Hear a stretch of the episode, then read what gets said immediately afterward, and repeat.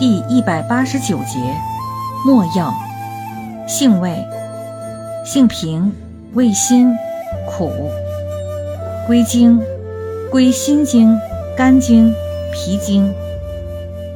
功效，散瘀定痛，消肿生肌，属活血化瘀药下属分类的活血止痛药。功能与主治，用于胸痹心痛。胃脘疼痛、痛经经闭、产后瘀阻、真假腹痛、风湿痹痛、跌打损伤、臃肿疮疡、疮疡溃后久不收口。